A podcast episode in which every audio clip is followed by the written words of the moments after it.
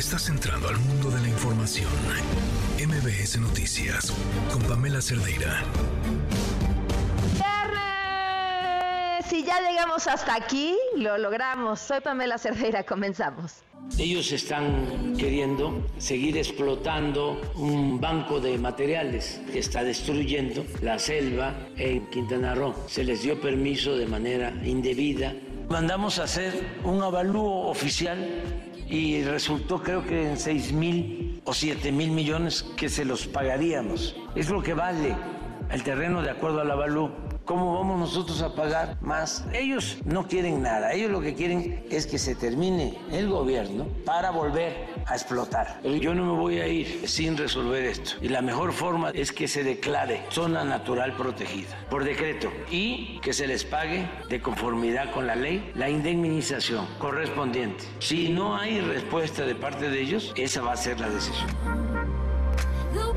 Justo cuando cada día mejoran los índices de seguridad en la Ciudad de México. Hemos informado recientemente, en el marco del quinto informe de gobierno, que los delitos de alto impacto en la Ciudad de México entre 2019 y 2023 disminuyeron en un menos 58% y que los homicidios disminuyeron en un menos 51%. Ayer se hizo alarde de que había escoltas del ejército a la Guardia Nacional. Si ustedes ven aquí en Querétaro está muy discreta, porque Querétaro es un estado mucho más seguro, disculpen, que Jalisco y Nayarit. Allá pues, aparentemente había habido el asesinato de un exalcalde la noche que yo llegué y pues se pusieron nerviosos y reforzaron la seguridad.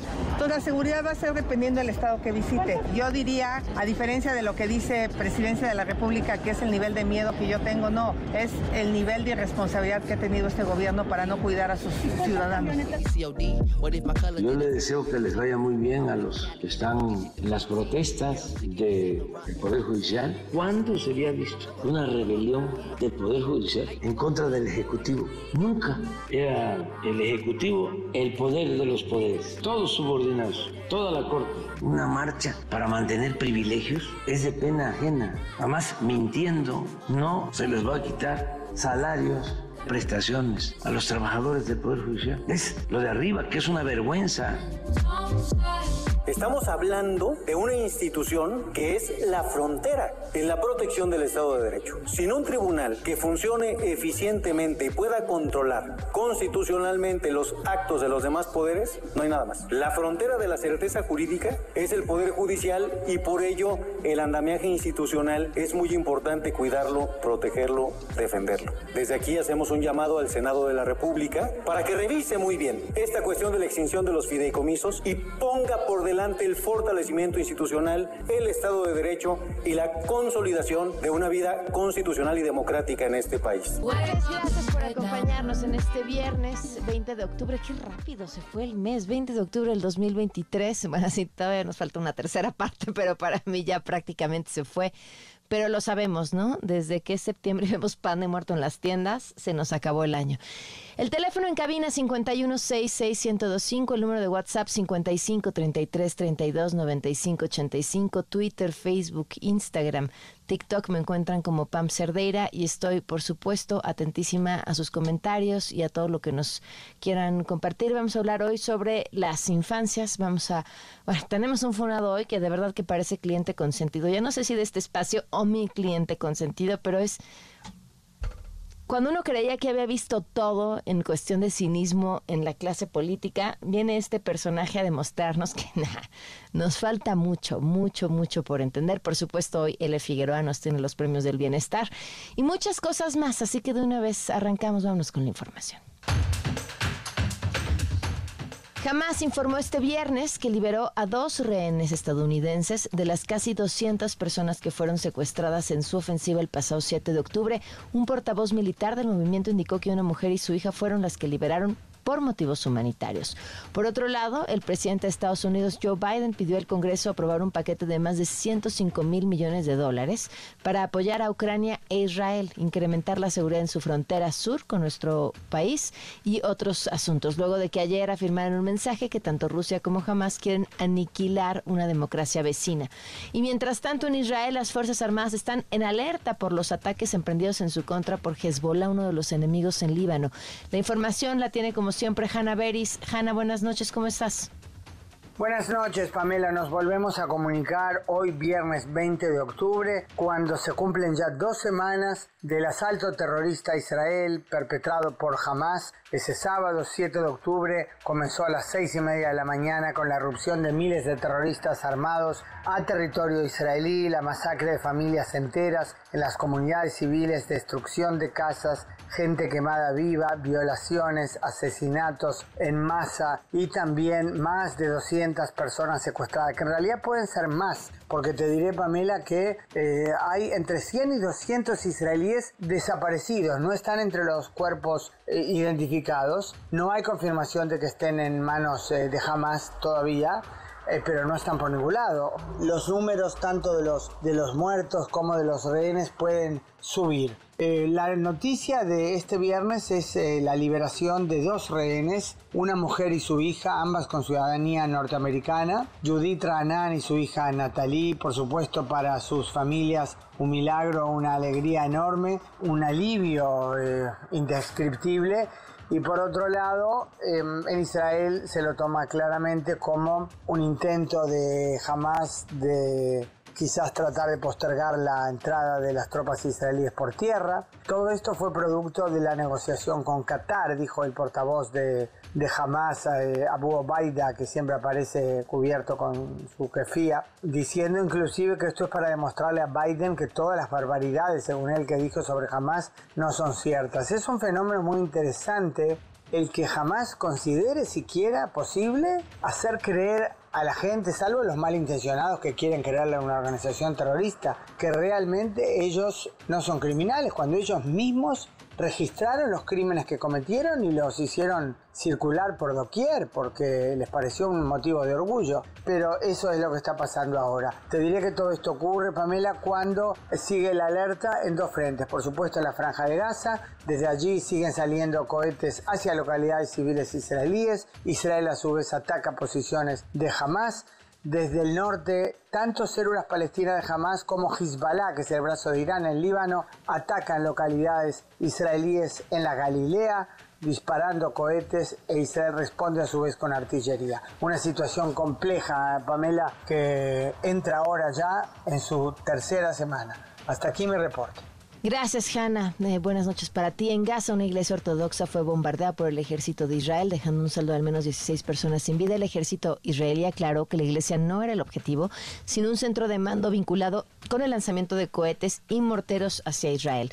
Y de vuelta a temas de nuestro país, en Nuevo León fue detenido Freddy N., un implicado más en el feminicidio de Montserrat Juárez, quien recordemos fue encontrada sin vida en un departamento en la alcaldía Miguel Hidalgo, en la Ciudad de México. Esto el pasado 22 de septiembre. La historia la tiene Juan Carlos Alarcón. Te escuchamos, Juan Carlos. Buenas tardes. Me da gusto saludarte, Pamela. Gracias. Muy buenas tardes. Agentes de la Policía de Investigación detuvieron a un oficial de la Secretaría de Seguridad Ciudadana en seguimiento al feminicidio de la joven Montserrat Juárez. El servidor público fue arrestado en el estado de Nuevo León con base en una orden de aprehensión por el delito de retardo de la justicia. De acuerdo con las investigaciones, el sospechoso mintió y dijo que notificó a la gente del Ministerio Público de los hechos ocurridos en un departamento de la calle Lago Chalco número 76 en la colonia Anáhuac, perímetro de Miguel Hidalgo. Además, el policía detenido, Freddy, consiguió el certificado de defunción de Montserrat tras contactar a un supuesto médico que extendió el documento, el cual solo mostró al personal de la agencia funeraria en su teléfono celular. Las indagatorias establecieron que el policía preventivo contactó a la agencia funeraria que llevaría a cabo los servicios eh, mortuorios de la joven Montserrat. Esto a efecto de recibir una retribución económica, por lo que mintió en su parte informativo al señalar que ya había contactado a la gente del Ministerio Público. El implicado será trasladado a la Ciudad de México y posteriormente a un centro penitenciario donde quedará a disposición de la autoridad judicial. Por estos hechos, Pamela, están detenidos y bajo proceso sean Alejandro, el que era novio de esta joven Montserrat, y el padre de este sujeto, César Fernando, sospechosos del crimen, y la madre del primero, Carmen N., quienes son acusados del delito de feminicidio. Y es el reporte que tengo. Gracias, Juan Carlos. Buenas tardes. Muy buenas tardes. Este viernes una amenaza de bomba provocó la suspensión de operaciones y el desalojo de una parte de las instalaciones del aeropuerto de Buenos Aires en Argentina. Tras el trabajo de la Brigada Antiexplosivos y la policía, eh, se determinó que se trató de una falsa alarma y por cierto, falsas alarmas que han estado sucediendo en muchos lugares en Europa también. Y esto que les adelantaba ayer, tras una votación atropellada, confusa, eh, no sé cómo llamarlo, hubo quien lo eh, nombró una chicanada.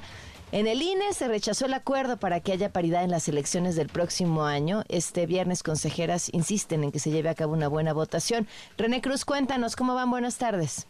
Hola Pamela, amigos del auditorio, muy buenas tardes. Las seis consejerías del Instituto Nacional Electoral que votaron en contra de este acuerdo para garantizar la paridad de género en las gubernaturas que se renovarán el próximo año solicitaron a la presidenta del Instituto Guadalupe Taray Zavala convocar de manera urgente a una sesión del Consejo General para aprobar un nuevo acuerdo. La petición fue hecha por las consejeras y consejeros Claudia Zavala Pérez, Dania Rabel Cuevas, Carla Honky, Jaime Rivera, Martín Paz y Arturo Castillo, quienes fueron los que votaron en contra de este proyecto en lo general al considerar que la argumentación no era la adecuada. En el escrito pueden que se convoque a sesión extraordinaria urgente en atención a la proximidad el inicio de las precampañas electorales en la Ciudad de México, Jalisco y Yucatán. De acuerdo con el reglamento de sesiones del Consejo General de Línea Pamela, la convocatoria a una sesión extraordinaria se podrá realizar con 48 horas de anticipación. Sin embargo, si los convocantes consideran que es de extrema urgencia o gravedad, el presidente o presidenta del INE podrá convocar hasta con seis horas de anticipación.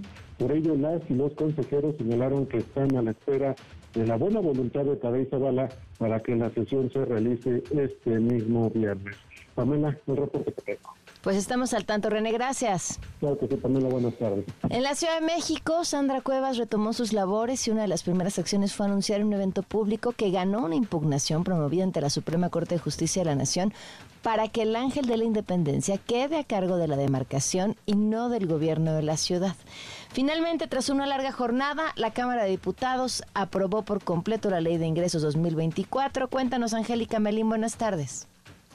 Hola Pamela, muy buenas tardes, gusto saludarte también. Saludos a los amigos del auditorio. Fue una sesión difícil para los diputados federales, más de 15 horas de trabajos y hay que decirlo, prácticamente durante todo el tiempo hubo reparto de insultos, de descalificaciones, incluso los eh, pleitos verbales llegaron hasta el nivel de los coordinadores parlamentarios del PAN y de Morena que se retaron mutuamente a mm, separarse del cargo, a pedir licencia y a que los investigue la ley. El ordenamiento de la ley de ingresos 2024 con todo y su megadeuda de 1.9 billones de pesos fue aprobado por 260 votos a favor, 181 en contra y una abstención. Todo lo que se aprobó el día de ayer se va directo al estudio al Senado de la República. Al Senado de la República. Los ingresos, decíamos Pamela, del año entrante que van a incluir esta deuda de casi casi 2 billones de pesos, también también traen la mordida que el Ejecutivo Federal le va a dar a los ahorradores, cobrando más impuestos sobre la renta a los rendimientos de los ahorros. Los legisladores de Morena y, bancadas aliadas, en particular quienes impulsaron, pues reducirle un poco a este impuesto que está aumentando el Ejecutivo Federal a los ahorradores, eh, fueron los simpatizantes del ex canciller Marcelo Ebrard, bueno, presionaron hasta sacar la moción que explicó desde la tribuna el morenista Carol Antonio Altamirano. Vamos a escucharlo. con la que se evita un golpe a la economía de miles de ahorradores. La esencia es que en vez de que se le cobre a los ahorradores un impuesto de 1.48%, se establece una tasa de 0.5%. Eso significa que por cada mil pesos de rendimiento ya no se cobrarán 14.8 pesos, sino solamente 5 pesos. El problema de la medida es que este impuesto, esta retención del impuesto sobre la renta a los ahorradores estaba en 0.15% y subió a 0.50%. Aunque los morenistas y aliados se aplaudieron y felicitaron por esta mm, decisión que llamaron logro, aunque le lograron reducir un poquito al aumento de este impuesto, siempre, siempre sí se aumentó. La oposición alertó que lo aprobado más bien es un robo, no es un logro. Vamos a escuchar a la diputada panista Marta Romo. Bravo, logramos un gran logro de que no le vamos a cobrar un aumento de un 986. Vamos a cobrarle solamente un aumento del 333%. ¡Qué descaro! Vienen a decir los compañeros de la mayoría que son toda bondad porque, ¿qué creen? Nos los vamos a fregar solamente pero con poquito. Oye, Angélica, a ver, justo sí, creo que creo que hay que, explicar esto porque es muy interesante, como dices, están presumiendo que se ahorró porque la iniciativa venía más alta, pero en realidad sí le están subiendo, o sea, es un es un truco publicitario lo que están haciendo.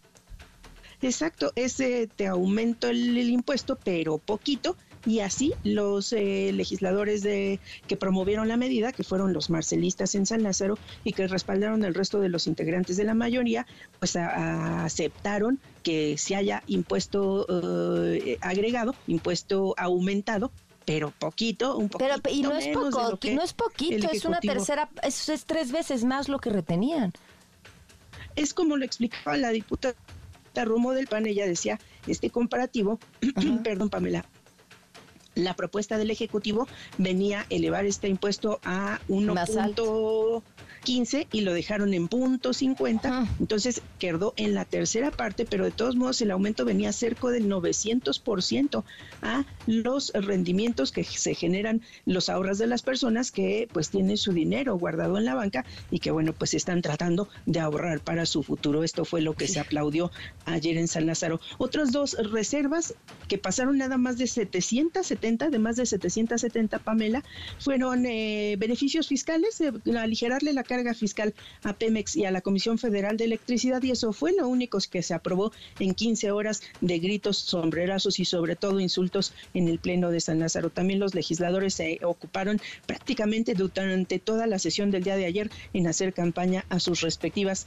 aspirantes o representantes a 2024, los dos bandos por igual, tanto el de mayoría con eh, la representante de Morena, eh, Claudia Sheinbaum, y también el bloque de oposición con la senadora del PAN, Xochil Gálvez. Al finalizar esta atropellada sesión que se llevó a cabo en San Lázaro ayer, Pamela, bueno, pues el pleito llegó hasta el final. Los legisladores de la, de la oposición de plano se salieron cuando tocó el turno de dar el último mensaje a los legisladores de Morena. Así le fue al vicecoordinador morenista, Leonel Godoy, y también, bueno, pues los morenistas respondieron al grito de fuera, fuera, corriendo de plano a los legisladores de la oposición que de todos modos ya se iban y los dejaron hablando solos. Vamos a escuchar.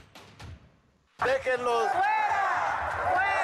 Se van, se van porque no son capaces de resistir un debate. No lo han sido nunca, y menos hoy que este debate fue de argumentos contra mentiras, contra difamaciones y de pleitos mutuos. Así terminó la aprobación de la Ley de Ingresos 2024 que ya revisará el Senado de la República.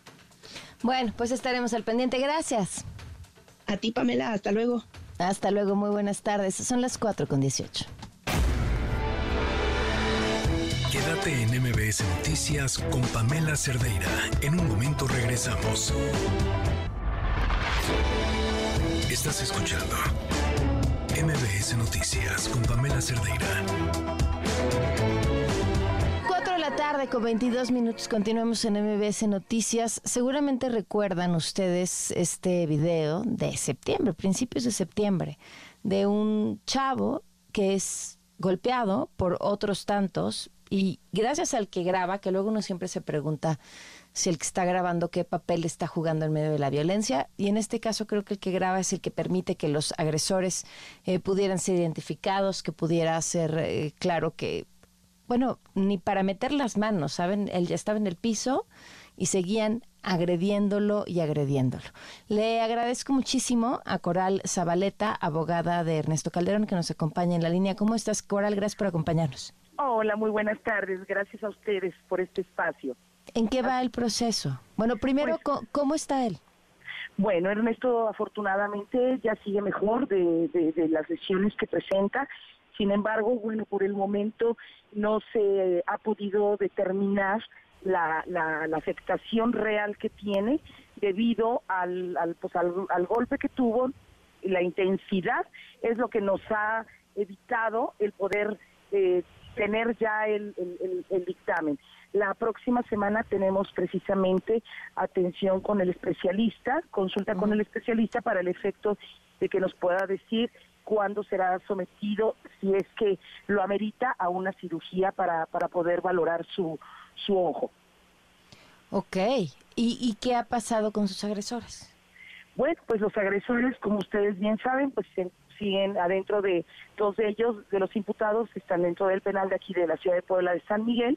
Sin embargo, bueno, tenemos cinco personas más que están por el momento todavía, este, pues sin ser localizados por parte de la fiscalía y es una parte que nos está preocupando mucho. Eh, toda vez porque el día jueves de la semana pasada, sí, mi cliente Ernesto Calderón fue víctima de un hostigamiento junto con su familia y su servidora por parte de personas cercanas a la familia de los imputados que se encuentran en prisión preventiva. Y pues bueno, estamos preocupados porque fue realmente fuga de información por parte de la fiscalía y pues estuvieron tomando videos, fotografías al vehículo. Eh, entonces fue un, un, evento que desde luego pues emocionalmente dañó mucho a la familia.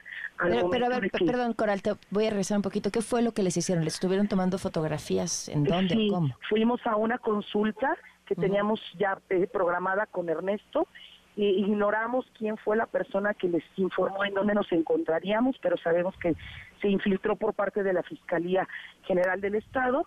Estuvieron estas personas en el, en el lugar y pues obviamente eh, empezaron a, hostigar a mi, a mi, cliente y pues si salimos de ahí con un estado emocional muy muy muy difícil para Ernesto porque se, se estaba tratando desde la fecha en la que sucedieron este, los hechos el el 9 de septiembre lo teníamos pues ya un poquito contenido en terapia psicológica y con el evento de la semana pasada pues volvió a decaer emocionalmente.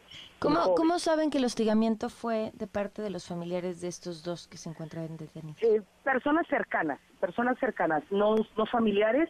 Eh, no te puedo dar nombres de las personas por el sigilo de la, de la carpeta, sin embargo, ya presentamos la denuncia correspondiente y ahorita mm. estamos en espera de los de las videograbaciones del lugar de los hechos para poder corroborar eh, el hostigamiento del que del que fueron objeto. Bueno, y en el caso de los otros cinco, están ilocalizables, eh, ¿suponen que habrán salido ya del país? Pues hasta ahorita es, es una situación que estamos esperando que informe la Secretaría de Relaciones Exteriores eh, sobre todo porque, bueno, el día de ayer se pronunció el fiscal general del Estado manifestando que sus abogados ya se habían acercado con ellos para poder negociar una salida alterna. Sin embargo, eh, yo hablé con la abogada de, otros dos eh, muchachos imputados y pues sí se lo dije claramente que sí, más adelante podríamos hablar de un acuerdo reparatorio siempre y cuando pues enfrentaran a la justicia, que se presentaran ante el juez de control correspondiente y podríamos eh, llegar a un acuerdo. Claro. Eh, ¿Qué edad tienen los agresores? Pues están entre los 22 y 24 años de edad. Ok, no, pues sí, ya serían juzgados todos como mayores de edad. Eh, Completamente. que entiendo falta un dictamen final por parte del médico, pero más o menos qué penas podrían enfrentar.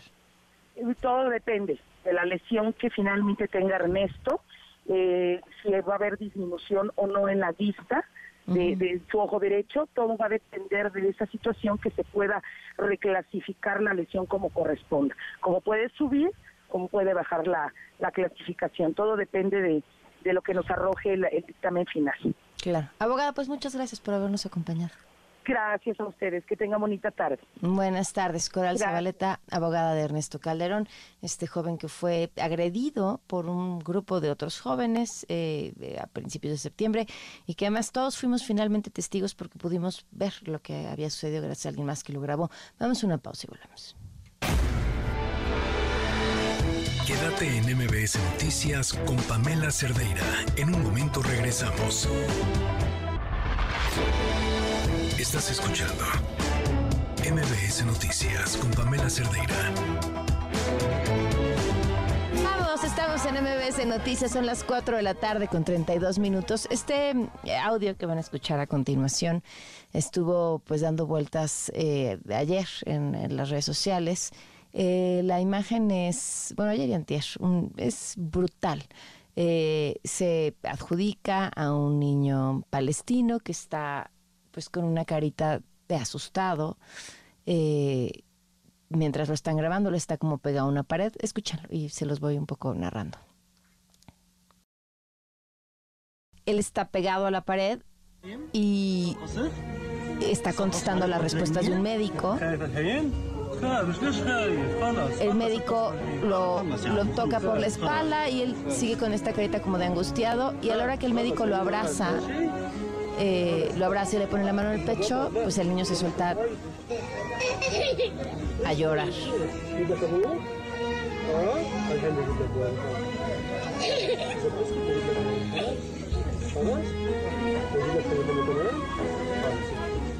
Lo, lo, lo, más brutal del video es eh, un, niño llorando bajo ese, ese, contexto destroza el corazón a cualquiera.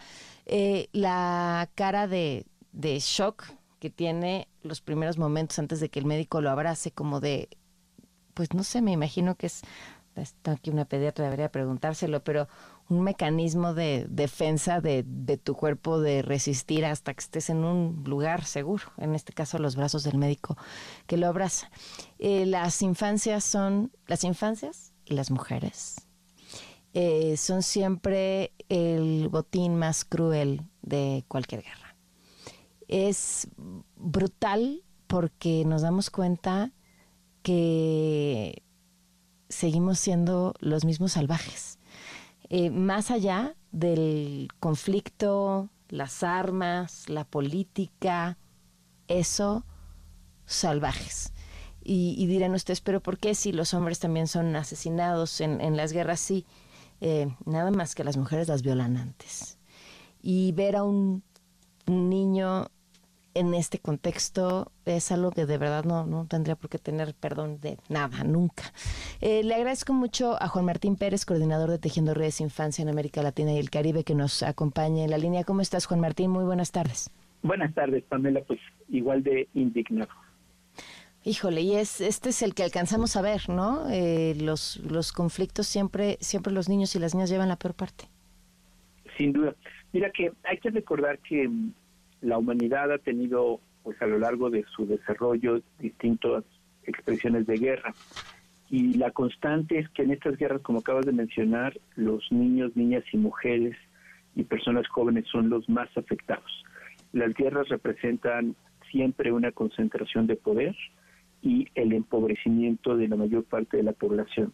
Eh, la, la, la humanidad pierde muchísimo con las guerras y quizás hay que recordar, eh, Pamela, que hace 75 años, después de la Segunda Guerra Mundial, de millones de personas muertas, de grandes destrozos eh, en todo el mundo, los países lograron ponerse de acuerdo y surgen Naciones Unidas porque el consenso es que las guerras son contrarias a la humanidad y se establecen acuerdos, se establecen mecanismos para resolver los conflictos eh, ah. sin que sean las armas la salida. Lamentablemente, pues esto no solamente no ha funcionado plenamente, ha tenido sus momentos de contención, pero ahorita es cuando más tenemos que recordar que es urgente tener presente, como lo acabas de mencionar, que la condición humana eh, y como estamos hasta ahora como humanidad ha sido porque hemos aprendido a ser solidarias, solidarios, porque cuidamos a los niños, a las niñas y a las mujeres, es el sentido común, es el aprendizaje. Ahora, ¿qué, ¿qué, qué, establecen los tratados internacionales? ¿Qué tendría que pasar con las infancias? Porque además, o sea, sí estamos viendo aquellos que eh, sus casas han sido bombardeadas o que todavía tienen a sus familiares adultos, pues están tratando de escapar, llegando prácticamente a muros imposibles de atravesar. Y, y si los proteges a ellos, pero no proteges a sus familiares, los estás dejando en la misma condición de abandono. Efectivamente, de hecho lo que estamos presenciando, eh, Pamela, y esto es muy doloroso, es son eh, crímenes de guerra en tiempo real. Y esto ya se estableció en, el derecho internacional humanitario, eh, el, digamos el, convenio de el convenio de perdón el, sí, el convenio de Ginebra, que establece los criterios para una guerra. Todas las, guerras, porque se sabe que esto va a suceder en, en, esta dinámica de, países, tiene reglas y estas reglas implica proteger precisamente a los niños, niñas, mujeres, a las personas civiles. También establece que tiene que ser una respuesta proporcional. que todos los países que son atacados o, o invadidos de alguna manera tienen el legítimo derecho de defenderse por vía armada pero es proporcional en cuanto se logra la protección de su territorio, de su población, eh, no, eh, digamos, el derecho internacional no permite la venganza, no permite la destrucción eh, de poblaciones enteras. Esto, por eso, planteos están ya viviendo en tiempo real y mostrando masivamente crímenes de guerra. Los ataques a niños y niñas, estos que están circulando en redes sociales, la, los eh, obligarlos a desplazarse a dos millones de personas que como ya Naciones Unidas ha señalado es una cárcel eh, al aire libre, dos millones de personas encerrados en muros y el mar, que dependen totalmente para los alimentos, para el, eh, cualquier actividad, dependen de lo que el Estado israelí les permite. Pero lo más grave de esto, Pame, es que en ese territorio, lo que conocemos como Gaza, el 41%, es decir, casi eh, cerca de un millón de esos dos millones son niños y niñas menores de 15 años, que son literalmente los que están muriendo.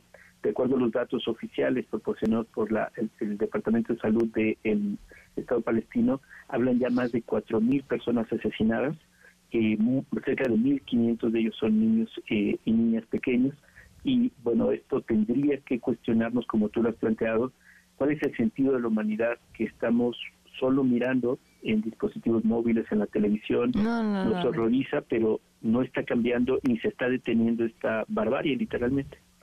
Es terrible, ¿no? Y a la vez también eh, lo que sucedió en Israel con ataques especialmente con, contra los más vulnerables. O sea, no hay...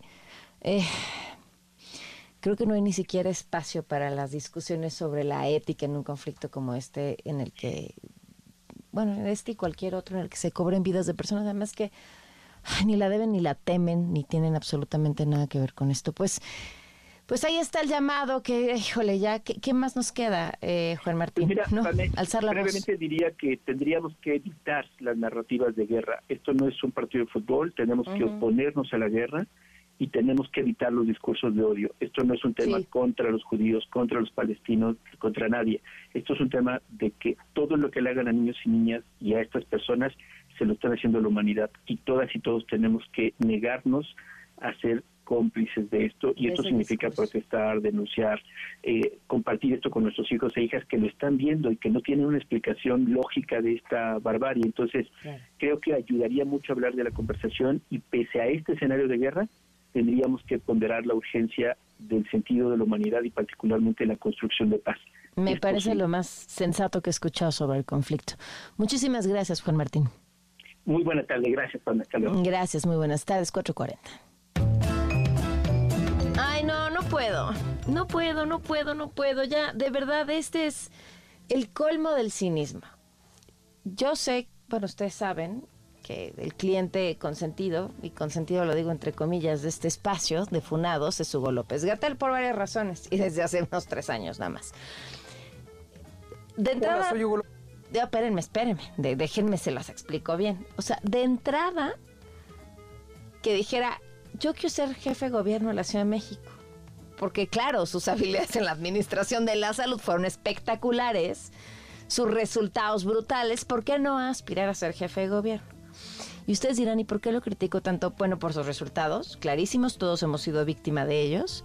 Pero además me parece un tipo soberbio, patán, que pentontea a quien le pide explicaciones, diciéndoles, tú no entiendes de epidemiología, pero yo lo sé todo. Y entonces contesta sin contestar. Bueno, pero uno creía que con su campañita para ser jefe de gobierno en la Ciudad de México ya lo habíamos visto todo. No, no.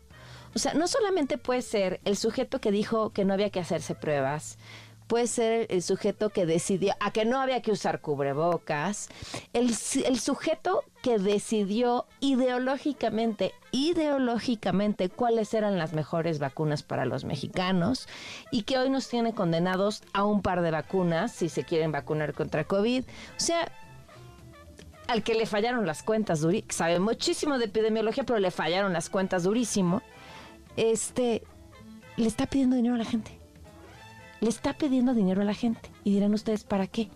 Para financiar su campaña. Escúchenlo.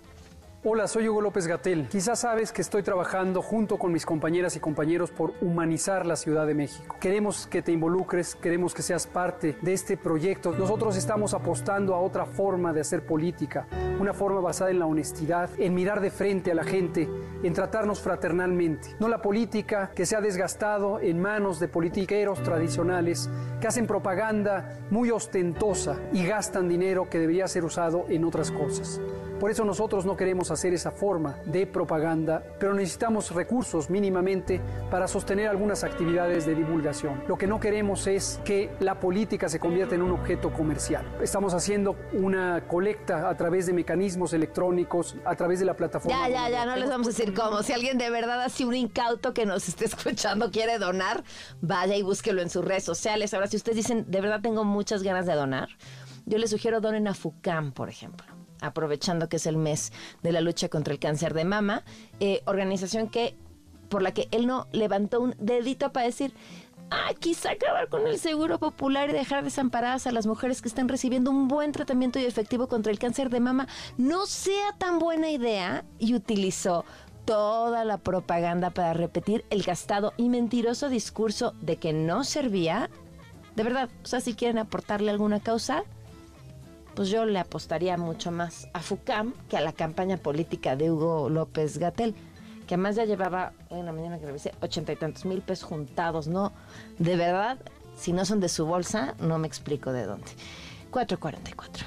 Hay un documental que ah, verlo genera mucha angustia y de entrada porque está brillantemente bien reproducido. Eh, cuenta la historia de una persona que vive discriminación por ser sorda. Y está narrado exclusivamente en lengua de señas mexicana. Y entonces, este simple ejercicio de darle play a algo y que para que lo puedas entender, si tú no hablas lengua de señas mexicana, tengas que activar una cosa más para poner los subtítulos y entonces poderlo entender. Es un, eh, podría parecer un detalle ah, X, un detalle más, pero no, es un, es una acción afirmativa, es una acción que nos permite con ese simple detalle de, ah, esto no está hecho para mí, tengo que activar otra cosa para poderlo entender, darnos una ligera idea de lo que es esa realidad para muchas de las personas con distintas discapacidades en el país, para quienes el mundo no está adaptado. Pero ahora imagínense que este joven eh, va a acceder al transporte público, es una persona sorda, se usan los cubrebocas, eh, muestra su credencial de que tiene discapacidad y no lo deja acceder el policía. Pero no solo no lo deja, sino le empieza a dar explicaciones verbales con un cubrebocas puesto de todas las razones y violentamente, por supuesto, de por qué no debería entrar. Mientras esa persona evidentemente no sabe lo que el policía, ni siquiera que el policía le está hablando porque el policía trae un cubrebocas y esa persona no puede escuchar. El documental se llama Soy sordo cuando la justicia discrimina y nos acompaña en la línea Lucía Vergara García, directora de este documental e integrante de la Unidad de Comunicación de Mexicanos contra la Corrupción y la Impunidad. ¿Cómo estás, Lucía? Gracias por acompañarnos. Hola, Pamela, muy bien, muchísimas gracias a ti y saludos también a tu auditorio. Oye, qué, qué gran trabajo, es brutal y además si nos vamos en, cifras, nos vamos a ir para atrás de entender a cuántas personas les afecta. Sí, en México, de acuerdo a los datos del gobierno, eh, 25 de cada 100 personas son discriminadas con, bueno, que tienen alguna discapacidad. Pero pues parte de esta discriminación no es nada más o no se traduce a que les nieguen un único servicio, sino es parte de una discriminación continua porque tanto la sociedad como el Estado no está garantizando una equidad con las personas con discapacidad. ¿Qué quiere decir esto? En el caso de las personas sordas, por ejemplo, pues es muy difícil que en las escuelas públicas haya maestras que sepan lengua de señas para poderles dar clase. En México solo el 45% de las personas sordas tienen acceso a una educación básica ah. y eso también se traduce a falta de empleos, también se traduce a que no puedes ir a la tienda porque no te puedes comunicar, no puedes acceder a trabajos eh, bien remunerados, no puedes hacer cosas de la vida cotidiana porque como sociedad, como Estado, no existe una, eh, no existe una parte de inclusión que sea ya como parte de nuestra vida cotidiana. Eh, como tú bien mencionabas, algo tan sencillo para el policía de entender que ellos le decían en todo momento soy sordo, dos señas tan, tan básicas que, un, que un policía no entendía, pues detonan todo esto, pero es parte de la vida cotidiana, ¿no? En algún momento eh, Braulio, Andrea también comentan de fui estaba en el metro y me dieron feo porque no entendía lo que estaban diciendo, ¿no? Pero es también parte del bullying que se vive en las escuelas. Yo, creo que todos deberemos de aprender lengua de señas mexicanas. O sea, debería ser parte de la formación básica. De entrada seríamos una sociedad que dejaría de gritarse. Sí, completamente. Y, por ejemplo, ahorita en los libros de la FED, que también han sido muy polémicos, tenían esta intención de hablar sobre la parte de sensibilización y hablar de la lengua de señas y la comunidad sorda, pero había tres errores muy básicos en los libros. Primero le decían lenguaje de señas, ¿no? Que eh, es un gran error porque en el caso de México la lengua de señas mexicana es una lengua oficial, mm. es decir, cuenta con su gramática propia, con su sintaxis, con sus señas propias que son distintas al español, no es un lenguaje, sino una lengua. Después caían, eh, bueno, había varios textos donde se decía sordomudos. Mm. Las personas sordas no son necesariamente sordomudas. claro. Efectivamente. Y por último, eh, cada país cuenta con eh, su abecedario propio. Y pues en los libros de la SED estaba el abecedario de Estados Unidos, no el mexicano. Y lo ponían como el mexicano, ¿no? Entonces, también pues habla de que puede ser como, ay, muy bonito decir vamos a ser inclusivos, hay que hablar sobre la comunidad sorda, pero pues sin investigar, sin informar. Y sigue, bueno, hay varias como acciones que ha hecho el gobierno en torno a esto, pero pues también es digo parte de todo un sistema que nosotros como sociedad no estamos adaptándonos para poder apoyarlos. Oye, ¿dónde pueden ver el documental? El documental se encuentra en nuestra página de internet, en contralacorrupción.mx. También lo pueden googlear o ver en YouTube como Soy Sordo. Perfecto, pues felicidades por este trabajo, ¿eh? vale muchísimo la pena que, que le echen un ojo. Muchísimas gracias. Ah, muchísimas gracias a ti y un fuerte abrazo. Hasta luego, Lucía Vergara García, directora del documental, integrante de la Unidad eh, de Comunicación de Mexicanos contra la Corrupción y la Impunidad. Vamos a una pausa y volvemos. Quédate en MBS Noticias con Pamela Cerdeira. En un momento regresamos. Estás escuchando MBS Noticias con Pamela Cerdeira. Un oasis dentro del mundo información.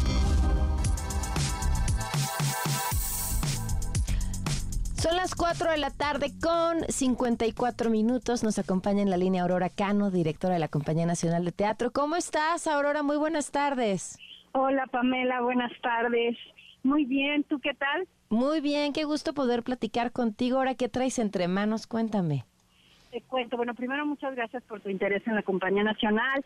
Pues muy contentos, fíjate que acabamos de, tener la, la, maravilla de tener tres nuevos integrantes de la compañía nacional, eh, que son actores eméritos. La compañía tiene pues 56 actores, pero digamos que dentro de esos están los primeros y primeras actrices, que son actores con trayectorias grandes.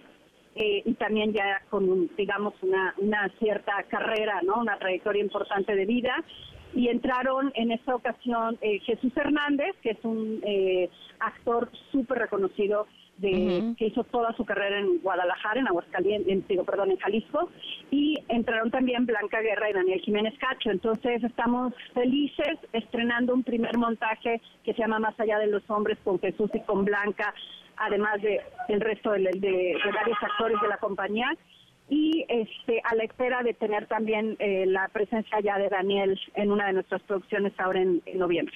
¿Cuándo arranca este primer montaje? El de eh, ¿cuál? El, de Jesús. El de, Jesús y Blanca eh, lo acabamos de estrenar el fin ah, de semana pasado. Iba a estar en el Juan Ruiz de Alarcón, en el Centro Cultural del Universitario de la UNAM. En el Juan Ruiz está ahorita en temporada de jueves a domingo, todo lo que queda de octubre, todo noviembre y hasta principios de diciembre. O sea, ojalá puedan ir y eh, la, ya Daniel lo vamos a tener en la nueva temporada de Violencia, que es una obra de la compañía que ha tenido mucha mucha respuesta por parte del público y se va a incorporar Daniel a esta nueva temporada todo noviembre en el Teatro Julio Castillo del Centro Cultural del Bosque. También en temporada de jueves a domingo. O sea, ya en noviembre los vamos a tener a los tres, además de que se suman a un equipo de actores del teatro mexicano muy reconocidos, ¿no? Como puede ser también eh, la presencia de Julieta Burrola, de Luisa Huertas, de Luis Rábago, eh, Oscar Narváez, es decir, estamos como ahorita muy contentos con esta eh, incorporación de, en el equipo de los actores eméritos. Claro, no, bueno, con una riqueza y un conocimiento brutal. Pues ahí está la invitación entonces para que vayan al teatro, este, para que los puedan ver, para que los puedan disfrutar. ¿Y algo más que nos quieras compartir? que chequen nuestras redes sociales, cneteatro.mx, ahí viene nuestra cartelera, realmente hay muchísimas cosas, el elenco estable de actores, también de los actores jóvenes, es increíble y los invitamos a que vean la oferta que, que tiene en cartelera la compañía. Oye, por cierto, aprovecho para preguntarte, Aurora, eh, ¿cómo, cómo, lo, ¿cómo sientes ahora eh, en esta etapa post pandemia eh, la recuperación, el movimiento, la escena del teatro en México? Fíjate que yo eh, creo que está en un momento de efervescencia, justamente porque después del shock de lo que fue la pandemia, yo creo que el público revaloró la maravilla de ir a un espectáculo vivo, ¿no? O sea, como ese, como siempre ha sido el teatro desde hace 2.500 años, ¿no? Que de pronto uno da por hecho ciertas cosas en la vida y no sabes lo que tienes hasta que lo pierdes. Entonces siento que la respuesta del público ha sido muy generosa, con, en general con las artes escénicas, y el teatro no ha sido la, la excepción. Y, bueno, pues no sé, es un momento interesante para el teatro también porque eh, pues se ha vuelto un lugar, yo digo, peligroso de una manera emocionante porque todos los debates sociales, todo lo que está discutiéndose sobre lo políticamente correcto o lo incorrecto, pues está en juego en todas las obras, ¿no? Entonces creo mm. que eso también lo ha convertido en un espectáculo en el que puedes ir a a pensar y a pronunciarte a favor, en contra de un buen de cosas, ¿no? Entonces creo que es un momento interesante para el teatro. Oye, y esta es otra, la, la accesibilidad de los precios este, por parte de, la compañía también es importante porque pareciera que el arte es un lujo, ¿no? Pues fíjate que justo no, o sea, la Compañía Nacional de Teatro es una compañía del Estado mexicano, con lo cual eh, trabajamos en teatros públicos que tienen, como sabes, históricamente un subsidio fuertísimo a las taquillas con lo cual eh, los precios son muy, muy, muy accesibles, hay todo tipo de descuentos, los jueves cuestan 30 pesos los boletos en casi todos los teatros públicos. Entonces, digo, la verdad es que eh, lo bueno del teatro público es la accesibilidad, que, que está pensado en ese sentido, ¿no? Para que todo el mundo pueda venir y disfrutar de las obras. Pues mucho éxito con esta temporada y estamos al pendiente de todo lo que estés haciendo. Muchísimas gracias, Aurora. Gracias, Pamela, por darnos el espacio. Un abrazo, buenas tardes. Fan, ya un minuto para que sean las cinco. Pamela en MBS tiene para ti dos pases dobles para Scream Park, el parque temático de terror más grande de Latinoamérica, en la explanada del Monumento a la Mujer.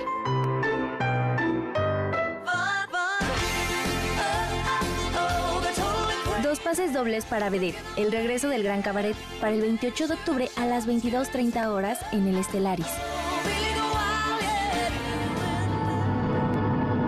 Dos pases dobles para la obra de suspenso 222, una historia paranormal para el 28 y 29 de octubre en el Teatro Shola.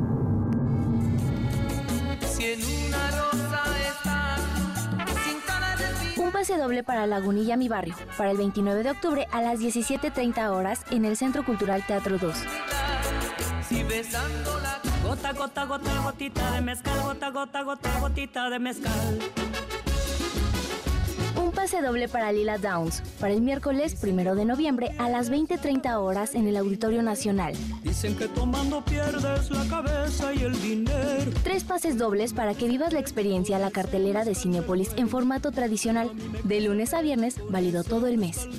Para ganar, dinos el nombre de nuestro colaborador de la sección Información del Mundo y llama al 55 51 66 1025.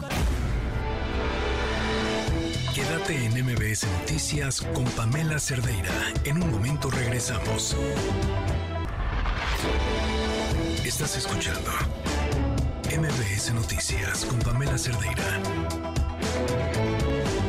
5 de la tarde con 3 minutos y así rapidito vámonos con la información.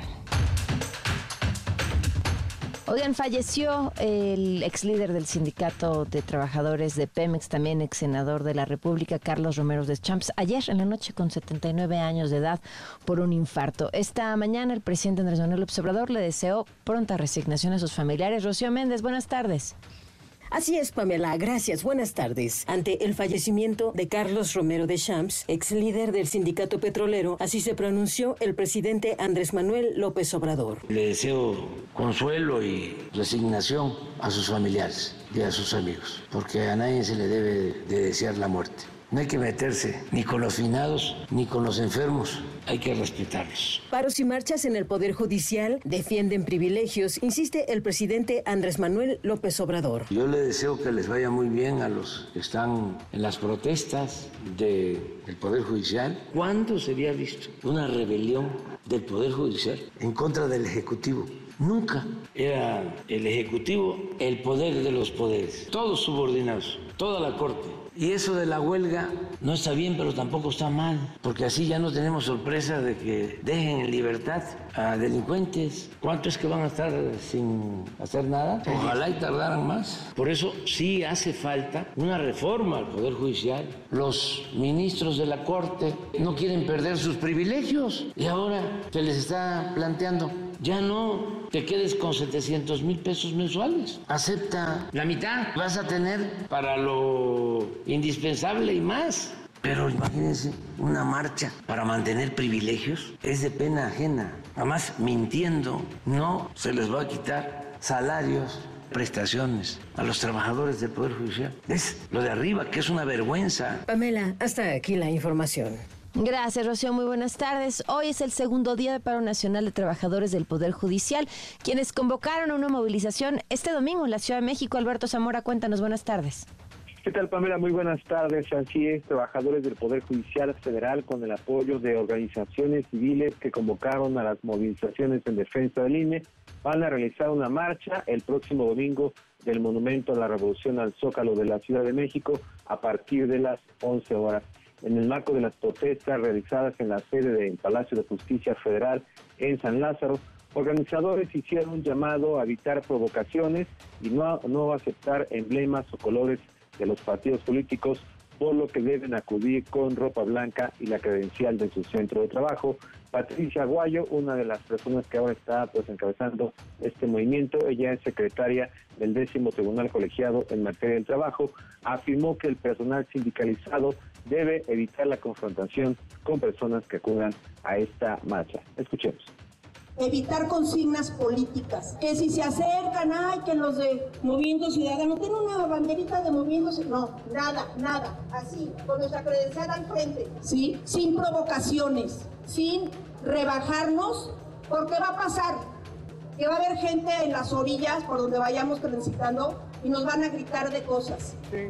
Ustedes, derecho, con la cabeza en alto, dignamente, sin caer en provocaciones, sin responderle a nadie. Bueno, eh, recomendó a los trabajadores difundir su movimiento entre los ciudadanos, incluso propone la grabación de un video para difundir en redes sociales donde expliquen por qué les está afectando la eliminación de los fideicomisos. Denunció que también tuvieron que suspender una protesta en Palacio Nacional a la que pretendían acudir este viernes para pues para solicitar una audiencia con el presidente Andrés Manuel López Obrador al recibir información de que grupos afines a Morena acudirían a pues, tratar de impedir que se manifestaran, además de que pues, se aplicó un operativo policiaco en esa zona. Escuchemos tomamos la decisión de comunicarles que se suspendía la concentración del Zócalo y a las 7 de la mañana confirmamos que fue cierto, porque hubo compañeros inclusive que fueron a darse una vuelta, tomaron fotos y ya estaba todo sitiado. Inclusive cerraron la estación del metro Zócalo. O sea, vean de qué tamaño, vean de qué tamaño es el miedo que nos tienen, Y bueno, se mantiene también la convocatoria para la manifestación el próximo 24 de octubre afuera del Senado. Esto será a partir de las 9, donde se va a discutir la minuta aprobada por la Cámara de Diputados sobre la desaparición de los fideicomisos. Pamela, el reporte. Gracias, buenas tardes. Gracias, buenas tardes. En Jalisco, las autoridades confirmaron que los restos encontrados por madres buscadoras en un crematorio clandestino sí son humanos. Y nos vamos hasta allá con Elsa Marta Gutiérrez. Elsa Marta, buenas tardes. Gracias, Pamela. Buenas tardes. Así es, ya confirmado incluso también por peritos del área de antropología forense de Jalisco. Todavía se continúa trabajando en esta zona conocida como el Barrancón, en la colonia Artesanos del municipio de San Pedro Tlaquepaque. Se desconoce cuándo podrían concluir los trabajos ahí, pero hasta hoy suman seis bolsas eh, localizadas con restos humanos y un cuerpo esqueletizado. También han localizado prendas de vestir. Este horno eh, clandestino que encuentran las madres buscadoras eh, de Jalisco pues advertían precisamente de lo que estaba sucediendo ahí en esta zona y ahora lo que buscan las autoridades es que se puedan identificar a las posibles eh, víctimas y de hecho se está indagando si los responsables de operarlos viven precisamente también en la misma colonia artesanos como lo denunciaron los vecinos. Esta es la voz del fiscal de Jalisco, Luis Joaquín Méndez Ruiz. Me decía ahorita incluso el, ingeniero Quesada que ya tienen la opinión técnica de que sí se tratan de, restos humanos. Eh, vamos a esperar, porque lo importante aquí es tratar de dar con la identificación de algunas posibles víctimas. Y es parte de la investigación también lo que dices. Eh, los vecinos de la zona establecían que tienen conocimiento que las probables personas que aparentemente se movían en ese punto donde se localizaron los indicios, son de por ahí, ya traemos alguna información, la vamos a, explotar, a trabajar y si hubiera alguna persona detenida, pues también así se los informamos. El director del Instituto Jalisciense de Ciencias Forenses, Gustavo Quesada, adelantó que los restos están muy carbonizados, eh, lo que no ha, eh, lo que ha evitado que logren obtener el perfil genético y aquí el problema, eh, Pamela, es que dicen los propios peritos que tal vez no se podrá, tal vez no se podrá obtener ese perfil genético para hacer confrontas de ADN debido a que los huesos pues están muy calcinados. El colectivo Madres Buscadoras ya ha extendido la búsqueda también a colonias aledañas a este predio, pues son las juntitas y las la Micaelita ahí en Tlaquepaque y pues eh, pareciera Pamela que esto pues no tiene fin porque siguen localizando segmentos humanos dispersos en algunos puntos de la zona metropolitana porque hace unos momentos la policía de Zapopan halló un segmento anatómico flotando ahí en las orillas del río Santiago. Entonces, eso es eh, lo que está ocurriendo aquí en Jalisco con respecto a ese tema de los hornos, de dejar al aire libre a personas segmentadas o sepultadas de manera clandestina, Pamela. Híjole, brutal, porque además, eh, ¿cómo, ¿cómo termina siendo conveniente para muchas partes, menos para los familiares, que esos restos no puedan ser identificados? Exactamente, como ocurrió y de hecho eso también confirmaba, que bueno que me recuerdas ese punto, lo, lo decía el propio director del Instituto de Ciencias Forenses, las 11 víctimas que encontraron en la búsqueda de los cinco jóvenes que siguen sin ser localizados de Lagos de Moreno, ninguna ha podido eh, ser identificada, Pamela. Entonces eso te habla del tamaño del problema que tienen también los peritos para poder extraer muestras y hacer las confrontas y darles un poco de paz a las familias. Claro. Bueno, pues muchísimas gracias. Estamos al tanto. Buenas tardes. Por supuesto. Buenas tardes. Consejeros del INE impugnaron el periodo establecido para las precampañas, moción que desde ya el Tribunal del Poder Judicial de la Federación prevé rechazar. Cuéntanos, René Cruz, buenas tardes. Hola Pamela, muy buenas tardes. El magistrado del Tribunal Electoral del Poder Judicial de la Federación, Felipe de la Mata Pizaña, propone desechar el juicio que interpusieron las consejeras del Instituto Nacional Electoral, Dania Rabel y Claudia Zavala, para impugnar este acuerdo por el que se establecen los hechos del periodo de pre-campaña, particularmente en lo que tiene que ver con el tema de la fiscalización.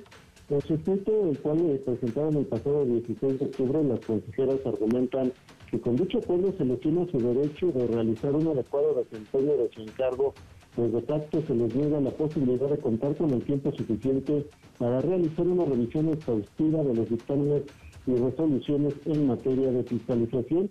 No obstante, el juzgador dio a conocer eh, que pues eh, eh, que las consejeras carecen de, legitimación para controvertir una determinación emitida por el órgano colegiado al que pertenecen y la cual fue discutida en una sesión en la que ambas participaron y en la que formaron parte de la minoría.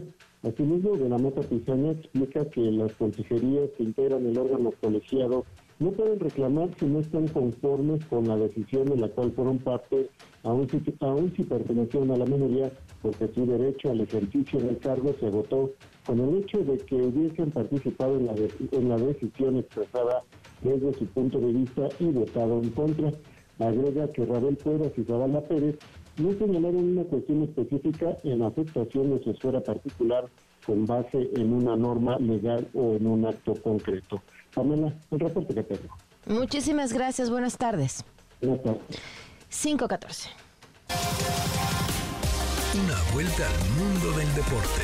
El marcador de Rosa Covarrubias en MBS Noticias.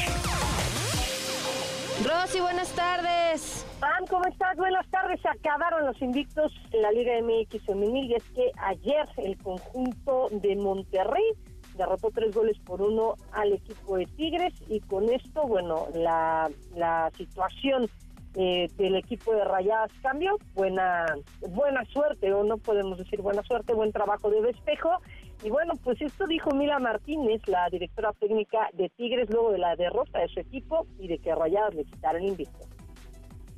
Bueno, a ver, liguilla cualquier rival eh, al que nos tengamos que enfrentar va a ser complicado, esa es la realidad. La verdad también es que, bueno, pues eh, veníamos de, tan solo dos empates en todo lo que llevábamos de liga, así que queríamos acabar la liga, el torneo regular de, igual manera, pero bueno, no ha podido ser así, creo que ha sido un partido pues igualado, yo creo que tampoco hemos sido peor que el rival. Es cierto que, bueno, pues en dos acciones a balón parado al final se, se decide para ellas. Eh, sé que no hemos estado bien, sé que tenemos que mejorar.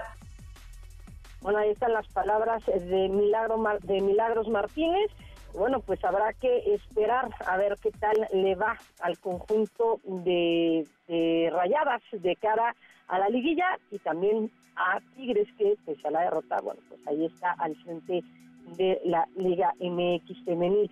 En la Liga MX varonil, fin de semana de partidos atractivos, uno de ellos el que se va a dar en Ciudad Universitaria el próximo domingo y es que estarán enfrentando los Pumas al conjunto de Monterrey. ¿Qué dijo Antonio Mohamed al respecto? Vamos a escuchar. Es imposible eso. ¿Cómo ser favoritos contra la plantilla más cara del fútbol junto con América y Tigre? Es imposible. Ahora después que nosotros a partir del esfuerzo y podamos equilibrar es otra cosa. Eh, pero no, los favoritos son ellos. Eh, nosotros vamos a competir desde otro lugar. Intentaremos ganar el partido con nuestras armas. Pero si hay un favorito es Monterrey, ¿no? Eh, entonces se verá en la cancha, será un partido diputado, pero en, en los papeles y cuando uno ve la situación de cuando inicia el torneo, es el favorito Monterrey. Chivas sin Alexis Vega, bueno, pues estará enfrentándose al conjunto de, de, Puebla y otro partido atractivo, el de Tigres en contra de Cruz Azul. Esto el día de mañana. Y hablamos de Fórmula 1 porque este fin de semana se celebra el Gran Premio de los Estados Unidos. Hoy se llevó a cabo la clasificación y bueno, Charles Leclerc se quedó con el podio, la, bueno, con, la pole position. Lamentablemente para Max Verstappen su última vuelta no fue validada y bueno, cayó hasta el sexto puesto y Checo Pérez saldrá en la novena posición. PAM, la información deportiva. Gracias, Rosy. Buenas tardes. Abrazo, buenas tardes. bonito fin, 5 de la tarde con 17 minutos. Quédate en MBS Noticias con Pamela Cerdeira. En un momento regresamos. Estás escuchando MBS Noticias con Pamela Cerdeira. 5 de la tarde con 21 minutos y ya están listos, supongo, para recibir a la siempre grande y enorme L. Figueroa con sus premios del bienestar. Hola, ¿qué tal? Buenas tardes. Sean todos bienvenidos a los Premios Bienestar, los únicos premios que entregan reconocimientos sin el visto bueno de Palacio. Comenzamos. A nuestro primer galardonado no podíamos dejarlo pasar. Se lleva el premio Ya Merito Eres la Corcholata de Puebla. Un aplauso molecular para el senador Alejandro Armenta. Es momento de entregar el pañuelito blanco a Andrés Manuel por su incansable lucha en contra de la corrupción y para eliminar privilegios de su familia y gabinete. Oh, disculpen. Su premio es por el incremento de sobres amarillos dentro de la 4T.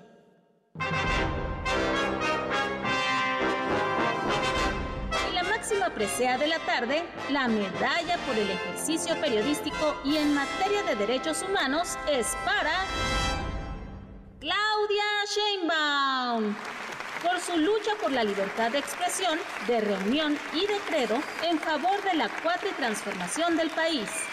Muchas felicidades a los ganadores. Pueden pasar por sus premios con el senador Armenta. Se despide de ustedes su anfitriona, L. Figueroa. Los esperamos el próximo viernes con más reconocimientos auténticos, 100% reales, no fake, como el Senado, en el 102.5 con Pam Cerdeira. Quédate en MBS Noticias con Pamela Cerdeira. En un momento regresamos. Estás escuchando MBS Noticias con Pamela Cerdeira.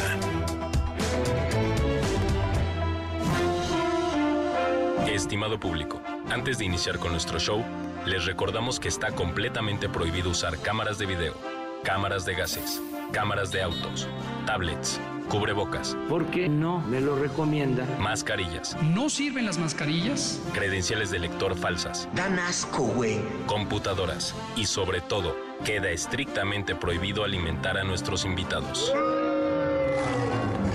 Bienvenidos al Circo Liceum, el lugar donde se enfrentan la razón y la nación. ¡Comenzamos! Advertencia. El siguiente segmento no es presentado por nadie en todo este programa.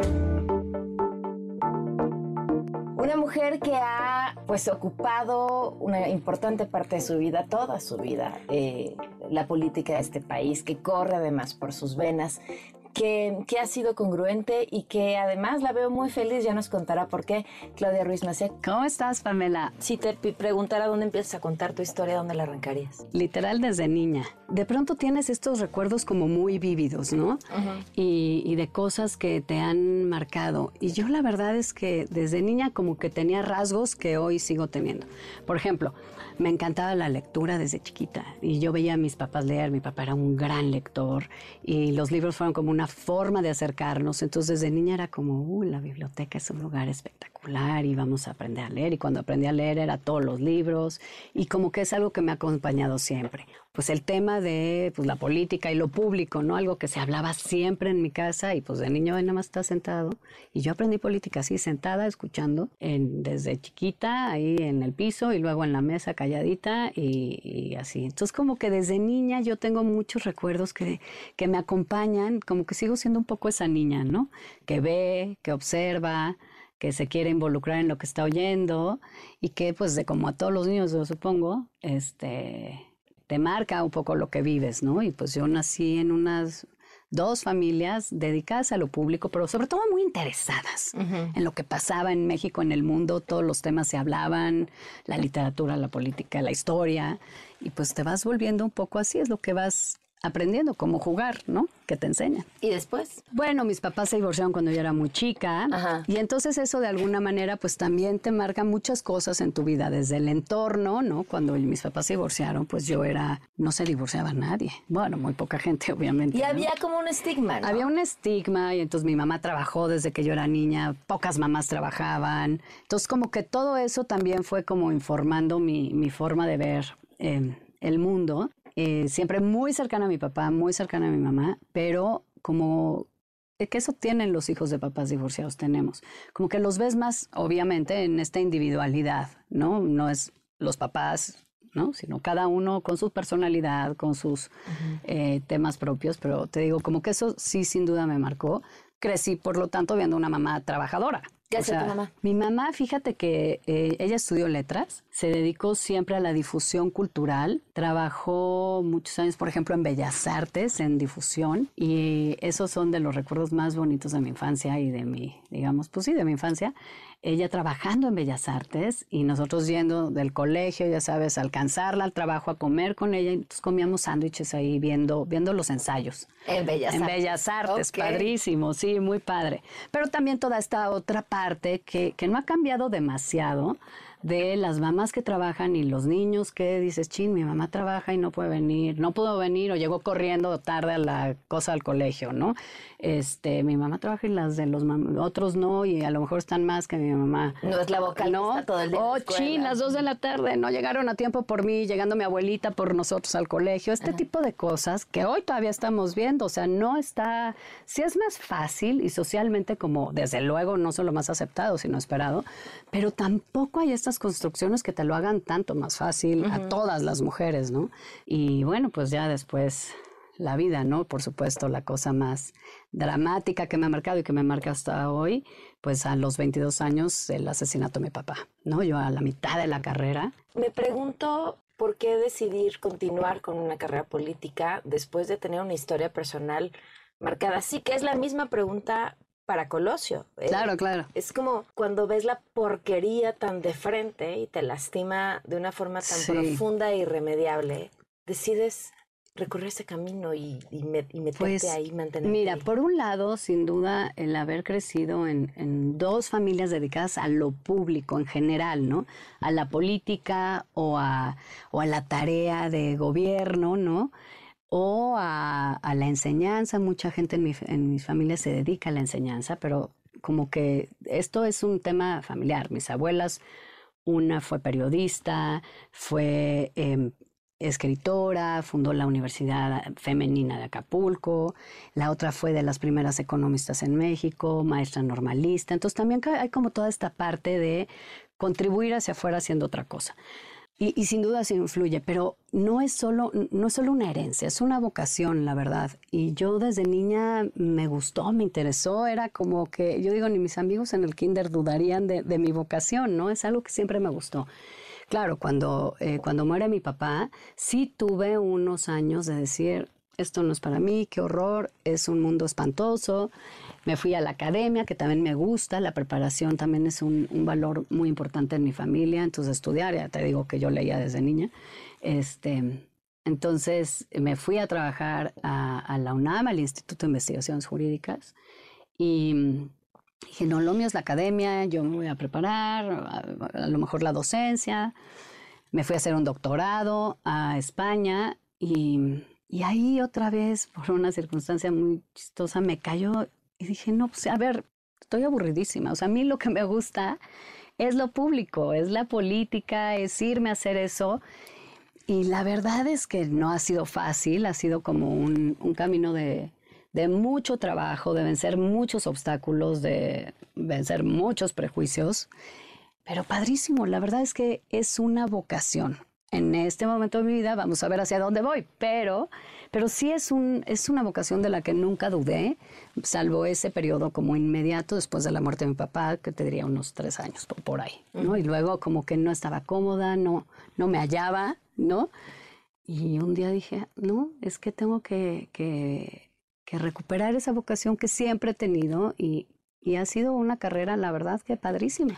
¿Cómo haces eh, las paces con un dolor así en un proceso que finalmente quedó también en impunidad y que y, que, y que no tiene un cierre. Y porque, porque leo tu historia y pienso en las muchas víctimas en otras historias que leo y digo, sí. Y, pero además tú has estado a lo largo de la historia del país posicionada en, en, lugares de poder, de toma de decisión y a la vez eh, sí. vivir esta ambigüedad. Pues mira. Sí, ambigüedad es la palabra. Sí, sí, pero como que no hay un cierre en términos, por ejemplo, de una investigación, ¿no? que concluya y digas esto, esto fue lo que pasó, esto fue lo que tal, ¿no? Los responsables.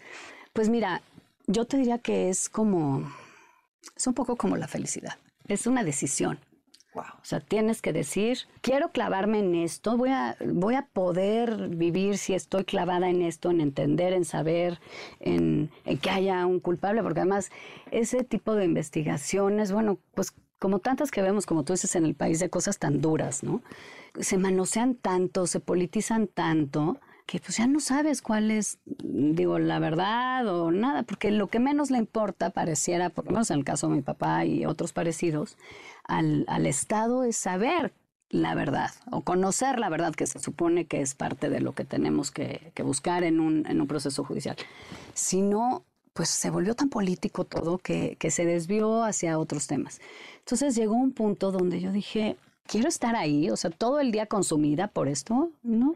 O sea, esa parte no se va a resolver en esos términos, más bien es en términos personales, es decir, cierro ese capítulo y como vivir la compañía, la ausencia de mi papá de otra manera y no ligada al tema judicial, mm. porque pues te puedes quedar ahí, también te puedes amargar y como sufrir y enojarte toda la vida, ¿no?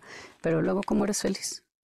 Entonces la decisión de ser feliz pues es todos los días. Ahora, dijiste que mm, tu camino, hacia dónde vas. Eh, ¿Qué quieres? Ya, ya hoy, ¿hacia dónde quieres ir? Pues mira, cuando decidí no, no continuar en el proceso del frente, lo hice primero porque no estaba cómoda con el proceso, no estaba cómoda con cómo se había planteado las reglas, en términos de, pues llevábamos meses criticando la actuación de los de Morena y compañía, y luego este tema de que iba a ser participación ciudadana, pero no, en fin, yo no estaba cómoda, decidí por congruencia salirme, por congruencia porque cuando, digo, en toda la vida de todo mundo, pero en política te, enfrentas a, a circunstancias o a momentos de decisión complicados, yo he aprendido que hay que oír a tu interior. Cuando dices, no estoy cómodo con esto, no hay que ir porque te arrepientes, ¿no? Y que si te vas del lado donde estás cómodo, que para mí es tu, digamos, tu consistencia, tu congruencia, no te equivocas, aunque el costo político del momento pueda ser mayor. Entonces, ahí decidí y, y también dije, bueno, pues entonces si ya decidí no participar en este proceso del frente y luego salirme del PRI, que fue como una decisión que venía pensando hacía años, pero que digamos de alguna manera natural se acomodó en, esa, en ese arco eh, de tiempo, eh, dije, bueno, pues hay que tomarnos unos meses a reflexionar, hay que pensar, ¿no? Eh, ¿Cómo está el país? ¿Dónde qué yo? Eh, ¿Qué puedo aportar? ¿Qué quiero aportar? ¿Dónde quiero aportar? Eh, seguir en los temas que me importan. O sea, ¿barajeas la posibilidad de estar en otro partido? Pues mira, te diría que sí, pero tampoco me parece imprescindible para contribuir. O sea, estoy pensando, estoy observando, valorando, pues me salí de mi partido donde milité 30 años, ¿no? no bueno, no 30, pero veintitantos. Entonces, como que tampoco es, bueno, pues ah, me voy a otro inmediatamente. No, quiero ver, quiero ver qué alternativas se construyen y sobre todo dónde yo siento que sí quepo, porque hay un proyecto de país que me interesa. ¿Y cómo ves el proyecto de Morena? O sea, ¿podría ser un proyecto en el que te ves? Fíjate que hoy pienso que la verdad no. Para mí también en esta línea de congruencia no me siento cómoda con lo que nos ha propuesto Morena y con lo que hoy veo que sigue proponiendo en términos generales. Entonces, no, no me veo ahí. Eh, no me veo pues tampoco regresando al PRI. Movimiento este, Ciudadano. MC sí es un partido que me gusta, con el que tengo como muchas coincidencias. Yo soy como, eh, bueno, pues soy un, como política y como persona, como ciudadana soy, pues soy liberal, soy progresista, soy demócrata y creo que el Movimiento Ciudadano nos da un poco eso hoy, cuando menos a mí me parece consistente en cómo maneja esas líneas y también me, es atractivo que es un, un, partido más abierto a la ciudadanía.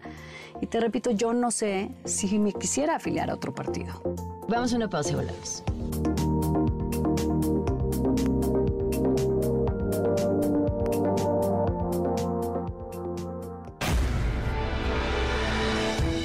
En MBS Noticias con Pamela Cerdeira.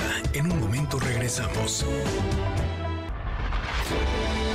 Estás escuchando MBS Noticias con Pamela Cerdeira.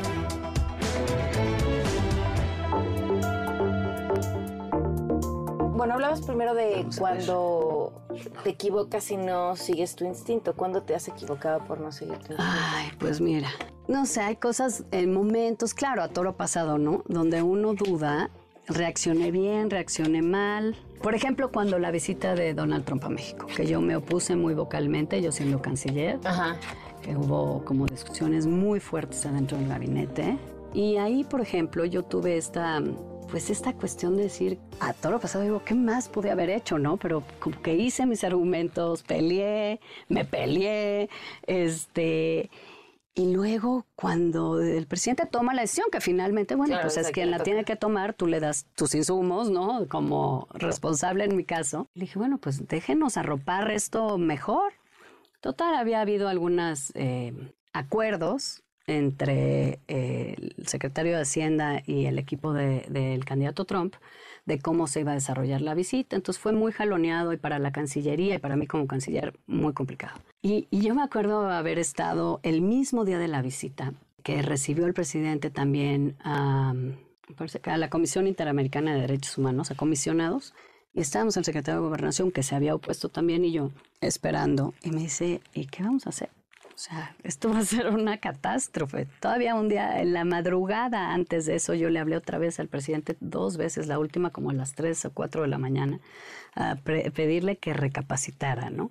Eh, que para mí no era un tema del círculo rojo, era un tema que nos tocaba a todos los mexicanos, a mis hijos, a sus hijos, ¿no? O sea, que era como un agravio a los mexicanos, no era como un tema de análisis nada más de círculo rojo. Pero es de estas cosas que dices, ay, qué difícil está esta decisión, porque me, me está, mi, mi ser me dice, corre. Corre, o sea, esto no está bien, tú ya lo dijiste, no te escucharon, no estás de acuerdo, vete. Y luego dices, pues no, hay otra parte de responsabilidad. ¿Y de qué te sientes más orgullosa? Te diría de haber llevado una carrera de 20 años donde en términos generales he mantenido mi prestigio, mi congruencia y como mi seriedad en mi responsabilidad.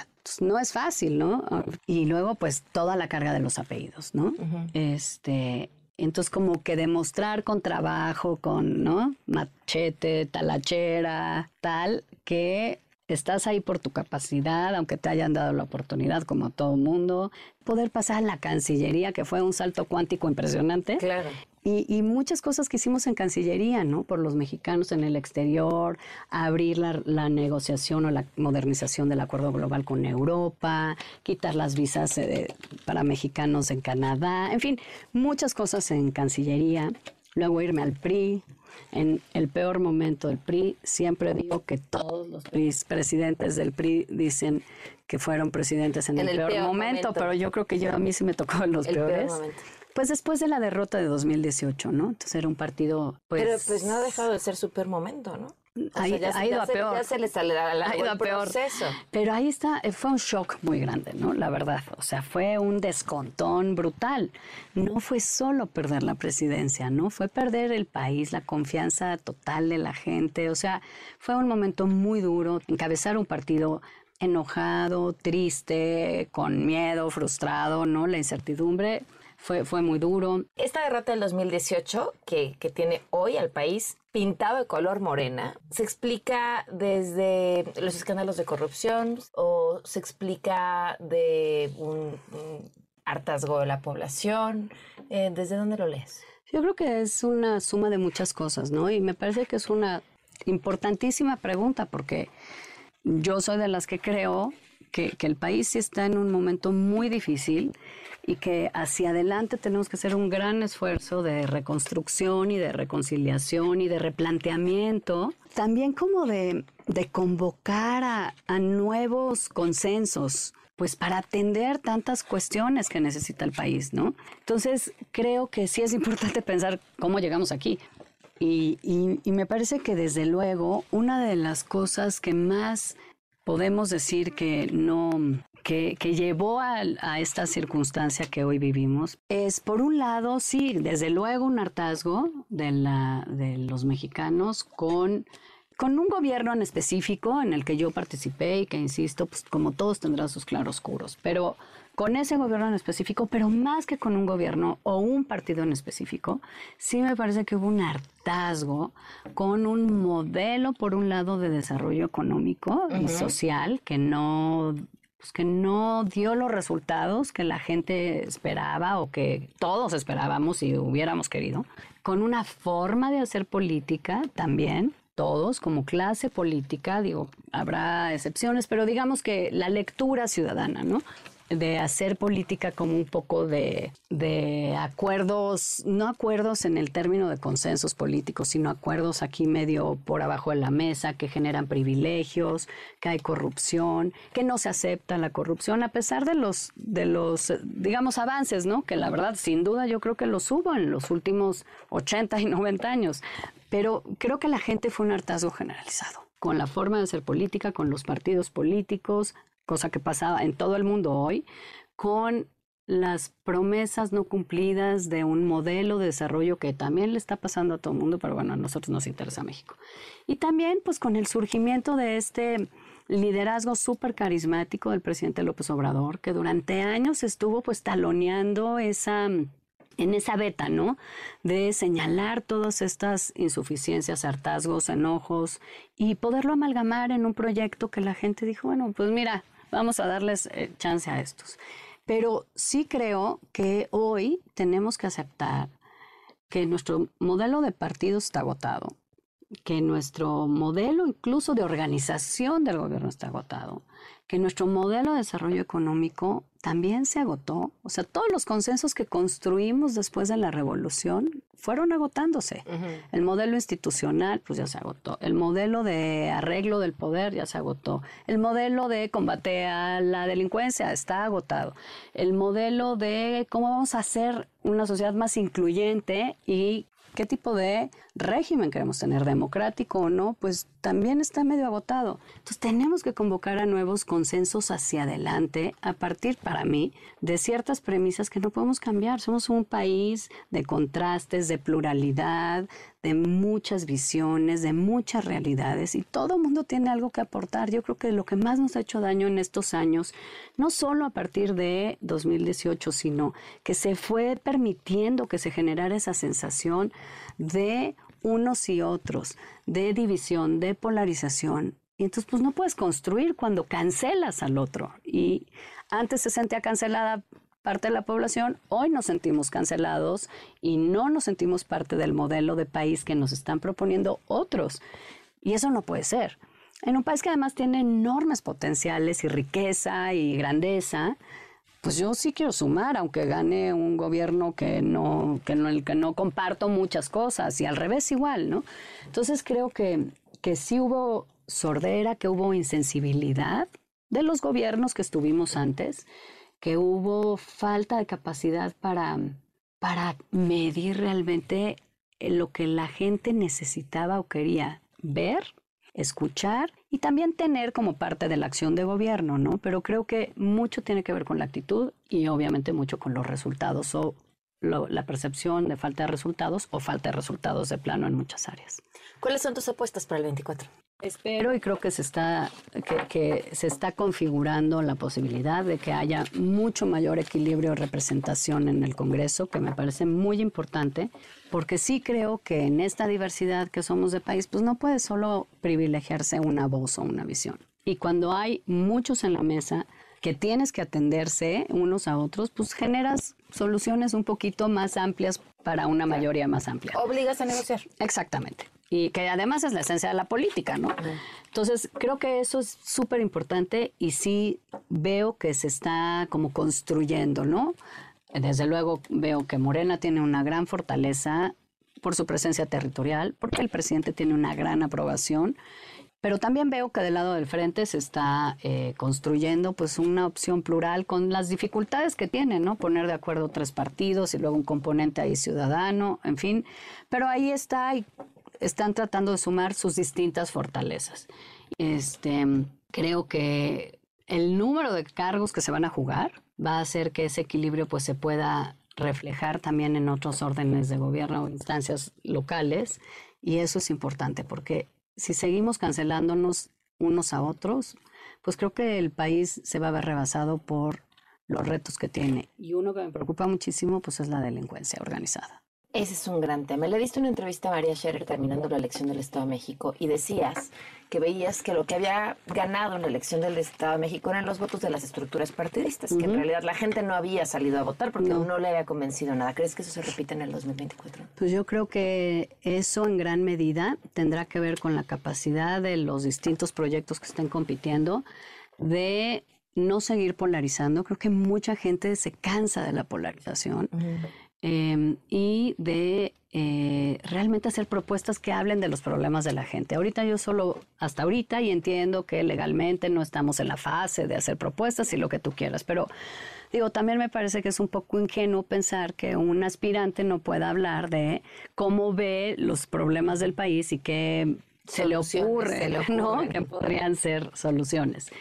Creo que ahí está una grave falla de nuestra transición y construcción democrática generamos un régimen de partidos fuertes, instituciones y autoridades electorales, una legislación inmensa y contradictoria y restrictiva, pero la ciudadanía no la seguimos madurando y construyendo. Y creo que eh, en la medida en que los ciudadanos, no partidistas, sino cualquiera, sientan que verdaderamente son el eje del sistema político y democrático de México, vamos a ver mayor exigencia a los políticos, otro tipo de políticos, otro tipo de autoridades, ¿no? Digo, los políticos y las autoridades no salen de Marte, salen de la ciudadanía.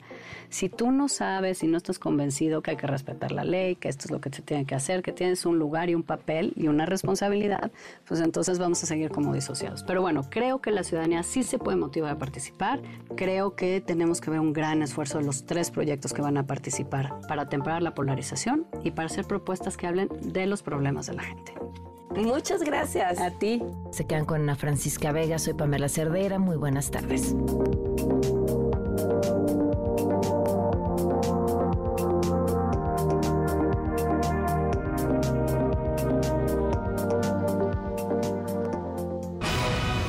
Ahora estás informado. Nos escuchamos la siguiente semana con las noticias que tienes que saber. MBS Noticias con Pamela Cerdeira.